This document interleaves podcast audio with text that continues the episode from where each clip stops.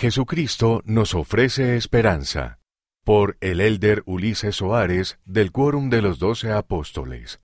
Esta vida está llena de desafíos, y es probable que ya hayas experimentado algunos. Hay muchas cosas que provocan estrés y preocupación, temor y ansiedad. Cuando experimentamos estas cosas, tenemos la tendencia a centrarnos en nosotros, ocuparnos de nosotros y de nuestras necesidades por encima de todo lo demás. Pensamos que si dedicamos nuestro tiempo y energía a tratar de arreglar las cosas, podremos encontrar una solución para nuestros problemas. Sin embargo, Jesús nos mostró una manera mejor. Él enseñó, Todo el que procure salvar su vida, la perderá, y todo el que la pierda, la salvará. La manera más rápida de hallar esperanza en tus pruebas consiste en volver el corazón hacia el Salvador, seguir su ejemplo y servir a los demás. La vida del Salvador fue el ejemplo perfecto de amor y buena voluntad para con los hombres. Él siempre se olvidaba de sí mismo para centrarse en los demás. Sus acciones desinteresadas quedaron expresadas en todo lo que él hizo cada día de su vida, y no se limitaron a una época específica. Conforme volvamos el corazón hacia los demás como lo hizo el Salvador, les garantizo que hallaremos un sinfín de oportunidades para dar de nosotros mismos con discreción y amabilidad a las personas que nos necesitan. Esto nos ayudará a conocer mejor al Salvador y a hallar por nosotros mismos paz en la tierra, al tiempo que desarrollamos más caridad hacia los demás.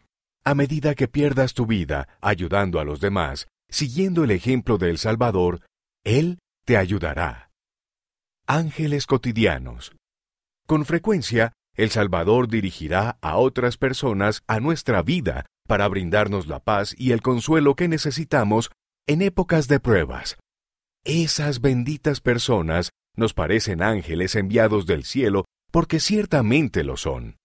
Mi familia y yo hemos experimentado en varias y distintas ocasiones los sentimientos de consuelo y paz que puede darnos una hueste de ángeles modernos.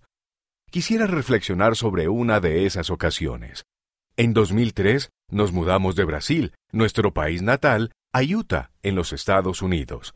Ese invierno tuvimos una de las peores tormentas de nieve que había habido en Utah en varios años. Nunca habíamos visto algo así antes, ya que nos criamos en una zona de palmeras y playas de arena. Nuestra casa estaba situada en la esquina de una colina que tenía una acera muy larga. Cuando empezó a nevar, mi esposa, valientemente, comenzó a retirar la nieve de la entrada y las aceras. Yo no podía ayudarla porque, unos días antes, había resbalado sobre el hielo y me había quebrado la muñeca. Por causa de mi accidente, me operaron y me colocaron un gran yeso en el brazo. Cuando mi querida esposa empezó a retirar la nieve por primera vez en su vida con la máquina quitanieves, ella no tenía ni idea de cómo conseguir que la máquina expulsara la nieve hacia un sitio donde no molestara. De modo que, cuando cambiaba de lado con la máquina, sin querer volvía a cubrir de nieve lo que acababa de limpiar. Lo intentó una y otra vez sin conseguirlo. Aquello era un desastre. Debido a su prolongada exposición al frío, contrajo una infección en los dos oídos y estuvo casi completamente sorda por dos meses. Al mismo tiempo, mi hijo de 16 años se había lastimado la espalda en un trineo y tenía que permanecer en cama para poder sanar. Y así estábamos, uno en la cama, otra sorda y el otro con un yeso, y todos muertos de frío. Estoy seguro de que éramos todo un espectáculo para nuestros vecinos. Una de esas mañanas gélidas, alrededor de las cinco de la mañana, me despertó el sonido de una máquina quitanieves al otro lado de la ventana. Al mirar afuera, vi a mi vecino del otro lado de la calle, el hermano Blaine Williams. Con casi setenta años, había dejado su cálida y cómoda casa y discretamente había limpiado la nieve de la entrada y la acera de nuestra casa porque sabía que nosotros no podíamos hacerlo. Otro amigo, el hermano Daniel Almeida, se presentó en mi casa para llevarme a Salt Lake City al trabajo, ya que yo no podía conducir debido al molesto yeso. Estaban allí para ayudarme cada mañana, demostrando su amor con esos sencillos actos de bondad, hasta que mi familia sanó y pudimos volver a hacer las cosas por nosotros mismos. Durante ese frío invierno de 2003, se nos enviaron esos hermanos angelicales que siguieron el ejemplo del Salvador y antepusieron nuestras necesidades a las de ellos. El Salvador ofrece paz. El servir a los demás nos brinda una perspectiva más elevada y santa. Cuando servimos a los demás, Jesucristo nos da la esperanza de que las cosas saldrán bien en nuestra vida.